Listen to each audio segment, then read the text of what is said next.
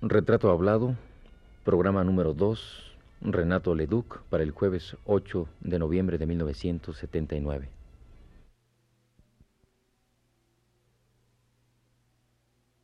Radio Universidad Nacional Autónoma de México presenta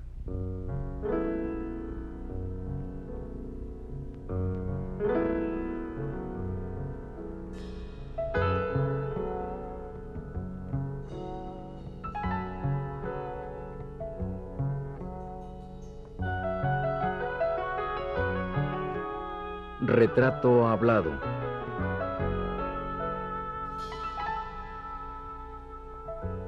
Renato Leduc.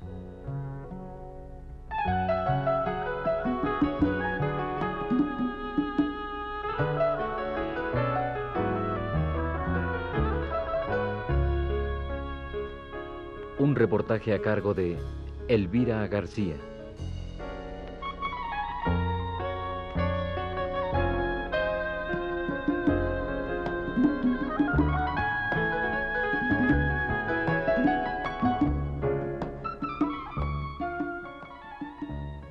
Los años van pasando y Renato Leduc, el muchacho capitalino que había comenzado trabajando en la compañía de luz y fuerza de la capital, se emplea luego como telegrafista en Chihuahua y por circunstancias de su mismo empleo se enrola en la lucha revolucionaria como simpatizante de Francisco Villa.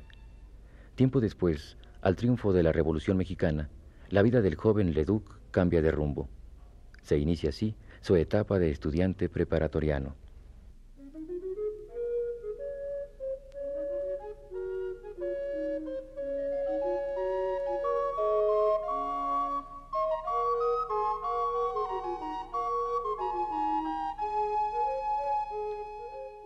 ¿En qué época, en qué momento estudiaste la preparatoria? durante la preparatoria este estuve del año de, es decir, ya de regreso de la, primero entré, estuve dos años, no, los, no terminé el segundo año de preparatoria.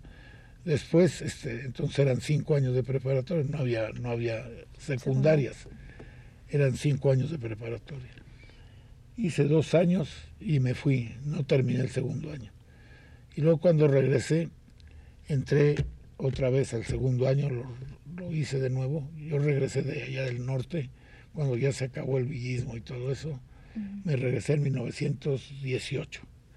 Me regresé, me inscribí aquí, vine aquí a la oficina central. Me inscribí en la preparatoria. Estaba dividida la preparatoria porque fue la época de don Venustiano Carranza. Y don Venustiano Carranza traía a un grupo de pochos metodistas agringados, ¿no? Los hermanos Sáenz, Moisés Sáenz y el otro, quién sabe cómo se llamaba, y los metió de, secretario de, a ese Moisés Sáenz, secretario de Educación. Y este hombre mandó a, las, a la preparatoria, que, dependía de la universidad, mandó a una serie de profesores normalistas. Los, los universitarios despreciaban a los normalistas, porque eran los normalistas en aquella época les daban el título estudiando normal sin hacer preparatoria, naturalmente esa era una falla, porque pues, la preparatoria es indispensable para una carrera seria. ¿verdad? Entonces un grupo de universitarios con don Antonio Caso a la cabeza se segregaron de la, de la preparatoria universitaria y formaron una preparatoria que se llamaba Preparatoria Independiente eran pues, profesores universitarios viejos como los hermanos Caso, los hermanos Schulz, como este don, ¿cómo este? don Carlos González Peña, gente así, viejos universitarios. Hicieron su, su rancho aparte y además muchachos jóvenes, este, digo, jóvenes eh, recién recibidos, o que todavía no se recibían, que estaban escuelas profesionales, como Lombardo Toledano, Alfonso Caso, Palacios Macedo. Esa gente era la que completaba los cuadros de maestros de la preparatoria y no, no, no exigía ningún requisito ahí para entrar. Bueno, comprobar que había uno cursado la primaria, por lo menos, ¿verdad? Pero como yo ya había estado inscrito en la preparatoria antes de irme, No me costó ningún trabajo, vieron que ahí estaba inscrito y me, y me aceptaron luego, luego. Naturalmente yo no pensaba hacer ninguna carrera profesional, pensaba yo nada más, así es que agarré las materias que me gustaban, que eran materias de años superiores, como la literatura, la historia, la geografía, y dejé todas las materias de primer año, como son zoología y botánica, las dejé, ¿no? De manera que estudié la, la preparatoria al revés, ¿no? Cuando me decidí a irme a una facultad, a la Facultad de Derecho, entonces estudié, tuve que estudiar las carreras de primer año, ya las de los últimos años ya las había estudiado. Entré a la Facultad de Derecho y este se había calmado la revolución en aquella época, pero, pero yo seguía con mi, con mi expediente en la Secretaría de Guerra. De manera que cuando comenzaron otra vez los disturbios del aguertismo y el escobarismo y todo eso, me volvieron a mandar. Y volvía, pues estaba yo, ya me iba a examinar y váyase usted a Sonora y váyase usted a, Tehuantepec y váyase usted para acá y para allá. De manera que me aburrí. Además no me gustaba la carrera de Derecho, acabé porque pasé las primeras materias como la sociología de don Antonio Caso y esas materias que eran bonitas y que eran profesores muy, muy amenos para sus clases. Los otros eran unos esos licenciados resecos, este, doctorales, me aburrieron, me chocaron y no terminé la carrera.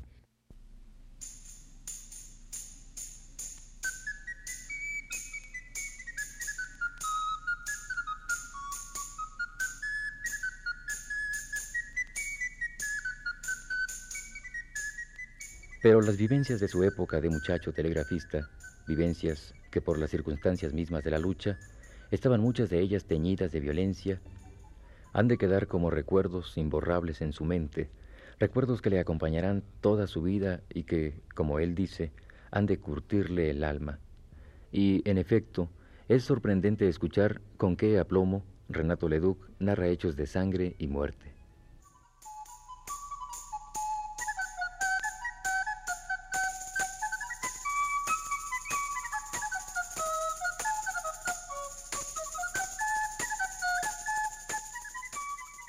Entendido que usted tiene muchos recuerdos de cuando su vida de telegrafista, cuando eh, andaba usted con la División del Norte. Pues sí, es una de las épocas más bonitas de mi vida. Claro. Hay incluso una frase que a mí me gusta mucho que dice que dice me sentía solo pero dueño de mi inmensa soledad usted dijo alguna vez cuando estaba pues, usted en Palomas ah pues fue lo de lo de Palomas sí estaba yo solo ahí y dueño de mi inmensa soledad. Entonces, eh, me gustaría que me platicara alguna anécdota de cuando esta toma de, de los trenes y todas estas trifulcas que había dentro de... Pues, ¿qué le diré a usted? Trae tantas anécdotas de eso, tantas cosas. Mire usted, por ejemplo, por ejemplo, una cosa que sucedió cuando ya había ya habían acabado con la división del norte yo, como le digo a usted, me separé de, del general Gavira, pedí mi baja ahí, ¿verdad? Y me fui a trabajar al ferrocarril, allá a la estación Ciudad Juárez. Ahí estuve una temporada porque realmente yo no era ferrocarrilero, yo era de, del Telégrafo Federal.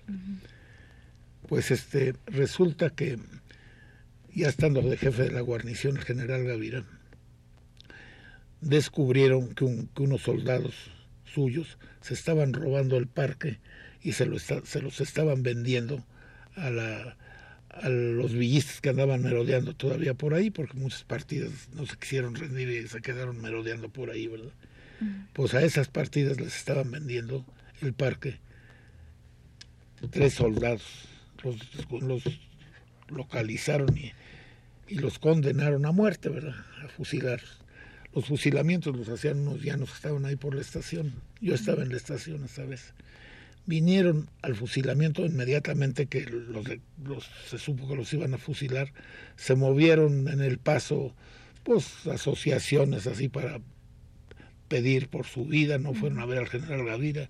General Gavira les dijo que no, que los iban a fusilar, que no había. Entonces dirigieron a, a, a don Venustiano Carranza. Total, movieron influencias pero pues no llegaba la contestación de México. Entonces el día señalado llevaron a los tres tipos pasó el primero, eran, eran dos tipos así ya como de, uno como de 30 años, otro un, tipo así ya 25 años, y un chamaco, un chamaco, en el villismo había mucho, en la, en la revolución hubo mucho chamaco en la, en la tropa, ¿verdad? Y un chamaco que no tendría arriba de 16 o 17 años. Pasó primero el adulto, y, se estaba desmayando ya desde que estaba allí en fila ¿no? para que lo llamaran al paredón. Y este y a la hora que lo llamaron se soltó este gritando y llorando que era inocente y se hincó y se le fue a agarrar de las rodillas al al este al oficial de que iba a ordenar el fusilamiento y mire usted que yo no porque pero llorando así había muchos gringos ahí, pues estábamos en la frontera, había muchos periodistas gringos. Entonces, el chamaco aquel, está, pero estaba así.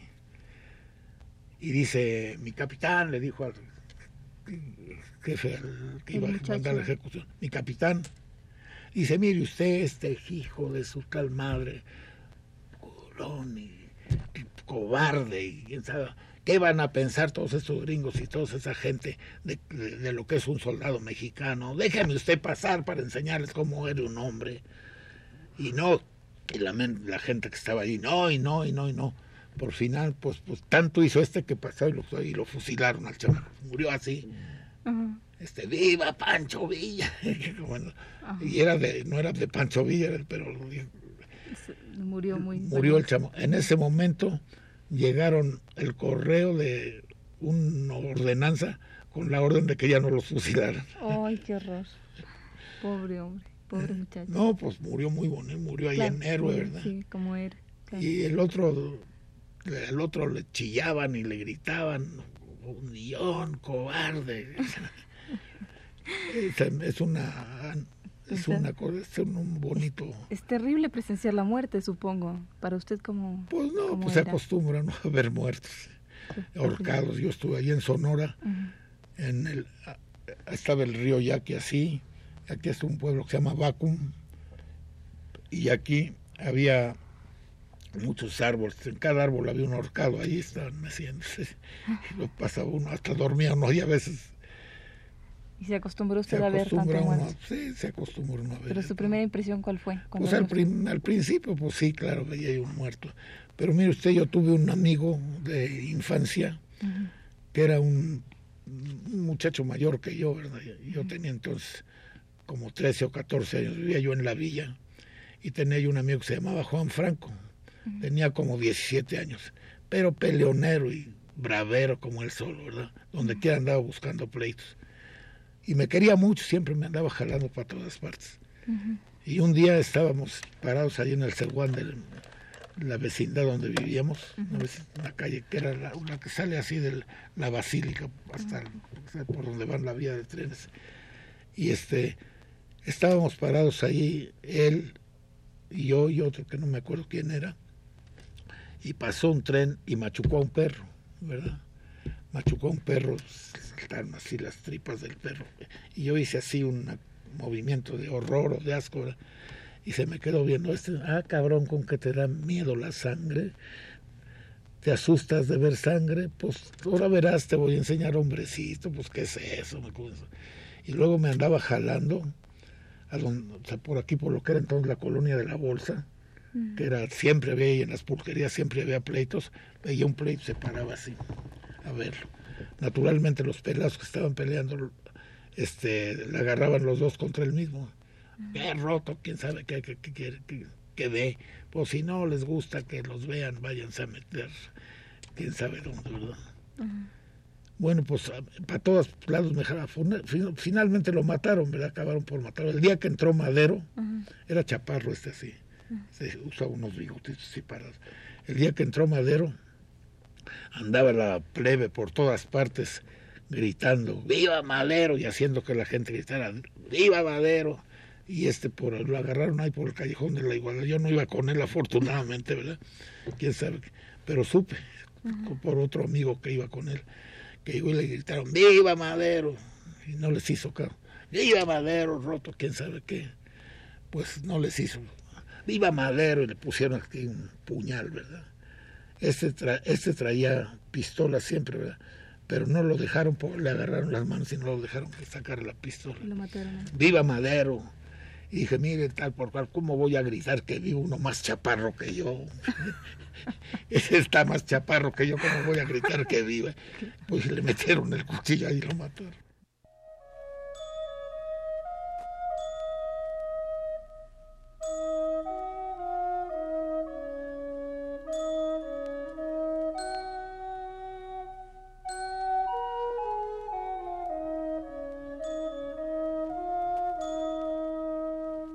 Todas estas historias que Leduc ha ido acumulando poco a poco a lo largo de su azarosa vida y que él mismo relata una y otra vez a sus amigos, han convertido a Leduc en parte de la anécdota o en la anécdota misma.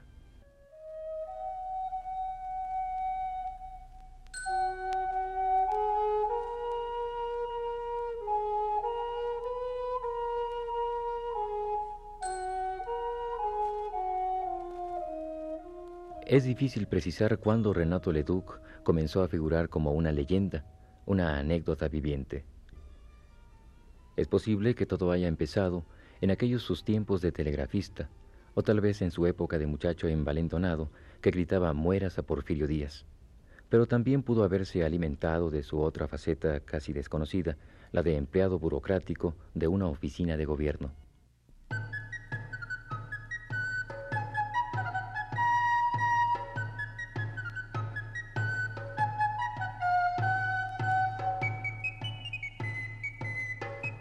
Fui a trabajar dentro de la carrera a la Secretaría de Hacienda porque un licenciado amigo mío que había sido mi compañero en la escuela de leyes terminó la carrera, estaba delante de mí, terminó su carrera y luego se fue a la Secretaría de Hacienda a trabajar y llegó pronto, ascendió ahí a un puesto bueno y me dijo, ¿por qué no te vienes a estar? ¿Qué estás haciendo en el telégrafo?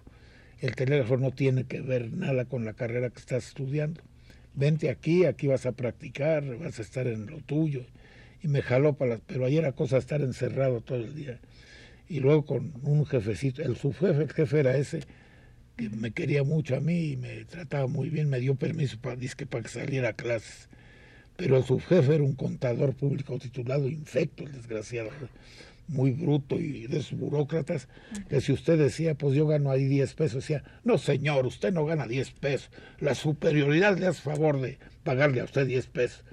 De ese tipo era un burócrata para todo tenía en la boca la superioridad y la superioridad. Acabé por pelearme con él, lo mandé a tiznar a su madre, ¿verdad? Y este y me corrieron. Me corrieron de allí.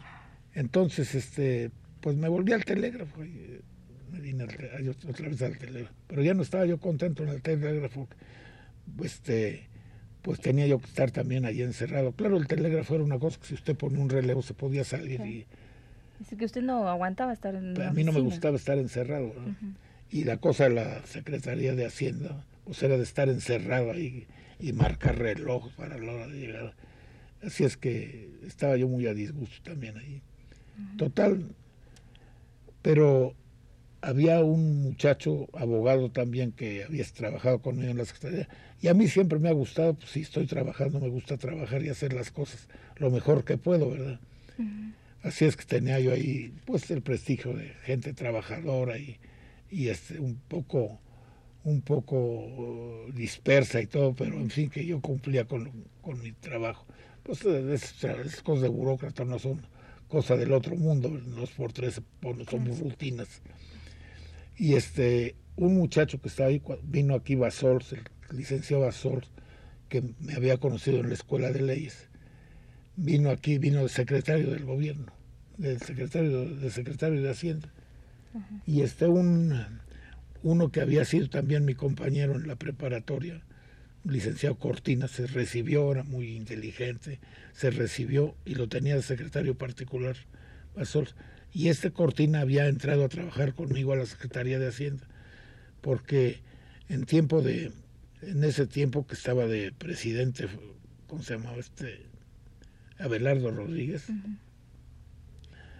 Este eh, eh, había eh, la Secretaría de Hacienda era una, pues como siempre en México, la corrupción, la Y la Secretaría de Hacienda, que tenía fama de ser una oficina seria, toda la Secretaría, todavía la corrupción no llegaba ahí, estaba ya en ese tiempo comenzando por ahí. Y era un juzgado, yo estaba trabajando en un departamento que, que liquidaba el impuesto de, de herencias, se llamaba sucesiones y donaciones. Y este en ese estaba yo. Y, antes de que nosotros llegáramos allí, un grupo de muchachos estudiantes nos llamaron, por eso me llamaron a mí, para venir a sustituir a una bola de borrachines que eran así como en los juzgados que vendían los expedientes y todo eso. Nos pusieron, así es que estamos ahí en plan de, pero nos pusieron de, de jefe de, de jefe a un contador público titulado que era una bestia, ¿verdad? una positiva bestia y además un burócrata que ya le digo, usted la superioridad era para él una entidad así, que era como un señor que estaba ahí sentado así, la superioridad.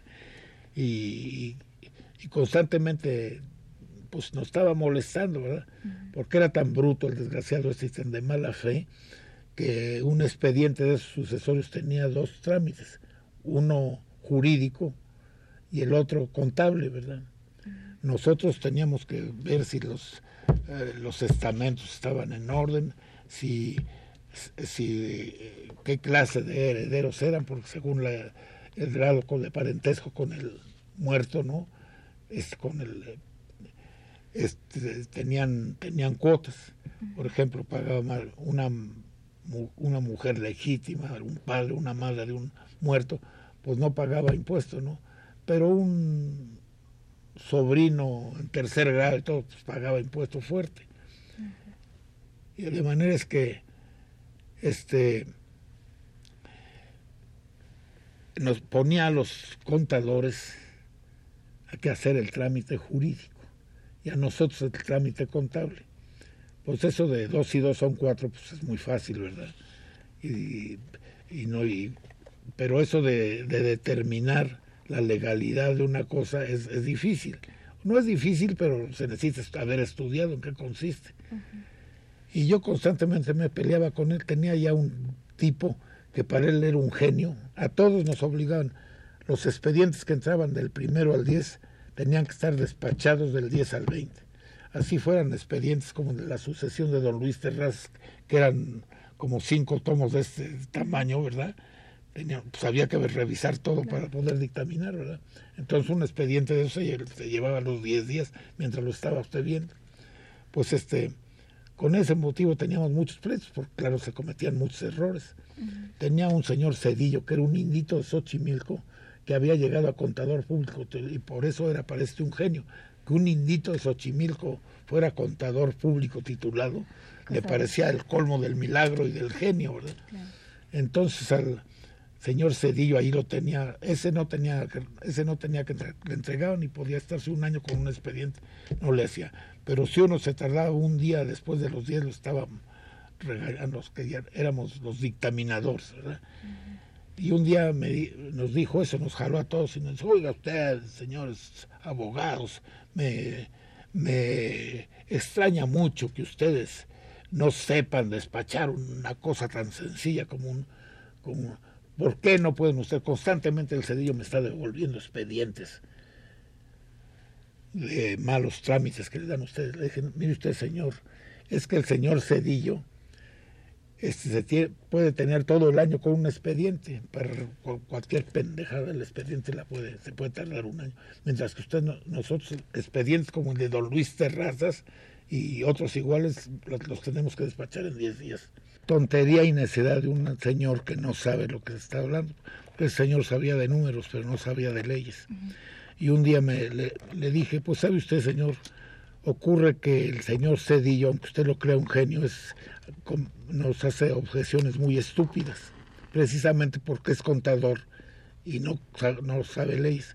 Y me dice, lo, lo, exhorto a usted que en cuanto ven, ven un error del señor Cedillo me lo traiga. Le dije, pues no, aquí lo traigo. Mire usted lo que dice el señor Cedillo, lo que me dice. Este, es extraño que en ese inventario judicial estén listados 30 inmuebles, es decir, casas, habitación, y no estén este, listados muebles de ninguna clase. Y le dije, mire usted, y dice, ¿y qué tienes? Pues, ¿qué tiene? Aquí están listados muebles, pero, pero usted no sabe si los muebles están inmuebles. Pero el señor Cedillo, en primer lugar, ignora que un inventario judicial hace fe y que no vamos a ir a contar si hay muebles y si hay nosotros, ya lo hizo el juez y ese este inventario porque lo hizo un juez, hay que darle fe, eso se asiente. Por otra parte, este dice 30 inmuebles, pero ¿cómo sabe usted si esos 30 inmuebles el propietario los tiene alquilados y los muebles que están ahí no son de él? Porque aquí no dice 30 casas de, citas, ni 30 casas de moneda, ni cosas así. Aquí dice 30 casas, así es que no tiene el, el, atestador por qué haber listado muebles, si no, si, si no habita en esas casas. Mm. Aquí tiene una estupidez y como esta manda como 10 cada día. Y dice el señor, oye usted, señor Leduc, este, yo no soy un estúpido. No le dice, pero yo no estoy diciendo que sea un estúpido. Usted sabrá mucho con, de contable, pero de leyes no sabe nada mire usted todas estas estupideces, estas cosas, dije, dos y dos son cuatro, pues eso es de contadores y luego, luego se, se puede comprobar, pero en cuanto comiencen en la corte a rechazar esos dictámenes de usted, que por qué se le puso a ese señor este un impuesto tan alto, porque ese señor no es nada del por, por eso, por eso se le puso el impuesto alto. Mm. Y, así, ¿verdad? Le pues señalé hay tres o cuatro. Total, salimos peleados y entonces la agarró, agarró contra mí. Yo tenía, pues teníamos que dictarle a las taquígrafas ahí del departamento de correspondencia. Yo tenía una muchachilla, de taquígrafa, una muchachilla que se llamaba Lupe, muy modosita, y que yo la andaba enamorando, de manera que andaba yo en plan de quedar bien con ella, ¿verdad? Un día llego en la, llego en la tarde, pues trabajamos mañana y tarde, y estaba el señor que se llamaba López de Heredia, por más señas, el contador, el jefe de la oficina, estaba ahí abriendo mis cajones y, me dice, oiga, ¿usted qué, está haciendo aquí ese expediente tan atrasado? Y le dije, primero dígame usted qué carajo está haciendo aquí en mi escritorio abriéndome mis, cajones. No, pues que, porque parece, parece mentira. Viendo su, la clase de trabajo que es usted, ¿cómo es posible que usted, este, que tiene fama de ser tan inteligente, no, no, no sepa ni despachar un, una cosa tan sencilla como un expedientes sucesores. Mire usted aquí este tiene como un mes de atraso. Era un expediente así como ese. Le dije, pues sabe usted, usted me quiere decir, le dije, Lupita, hágame favor de retirarse. Le dije a la muchachita, le dije, usted me quiere decir que yo soy un imbécil. Le otra cosa para, más fuerte, le dije, Pues yo le voy a demostrar que usted es como 40 veces más imbécil que yo. Entonces le dije, mire, no es su firma, pues era su firma. Y es, no es su firma. Está usted firmando sin leer los expedientes y está firmando una estupidez que hizo su genio, es el señor Cedillo. Mire usted lo que dice el último promoción de estas. Estas sucesiones no son acumuladas, deben tramitarse cada una separadamente. Eran tres sucesiones que, como acumuladas. Y eso entonces lo, lo, que hay que hacer, le dije, es una cosa tan sencilla de veras que hasta un imbécil como usted, un imbécil la puede hacer. O sea, que una no es más que hacer de este, este expediente tres. Le dije, usted además de ser un pendejo, un hijo de la... Pues ahí nos dimos de golpes y me corrieron.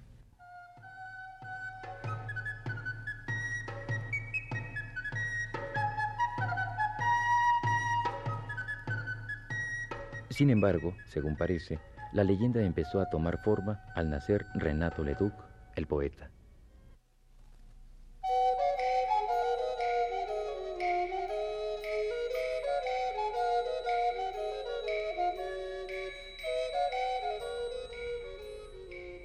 En el próximo programa hablaremos de cómo Renato Leduc se introduce en la poesía e intentaremos explicar por qué, junto con Efren Rebolledo, Leduc es un poeta solitario.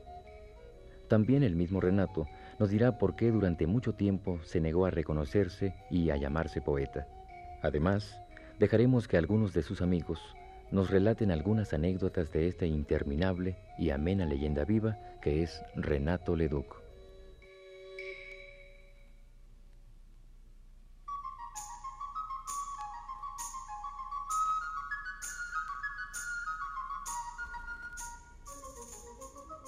Esta fue la segunda parte del programa sobre Renato Leduc. Les invitamos a escuchar la tercera el próximo jueves a las 10 de la noche.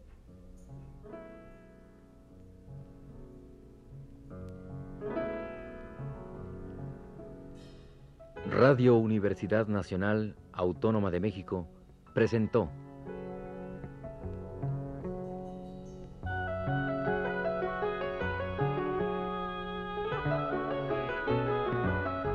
Retrato hablado.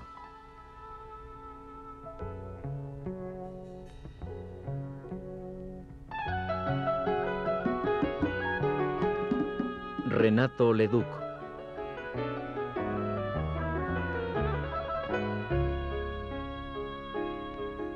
Un reportaje a cargo de Elvira García.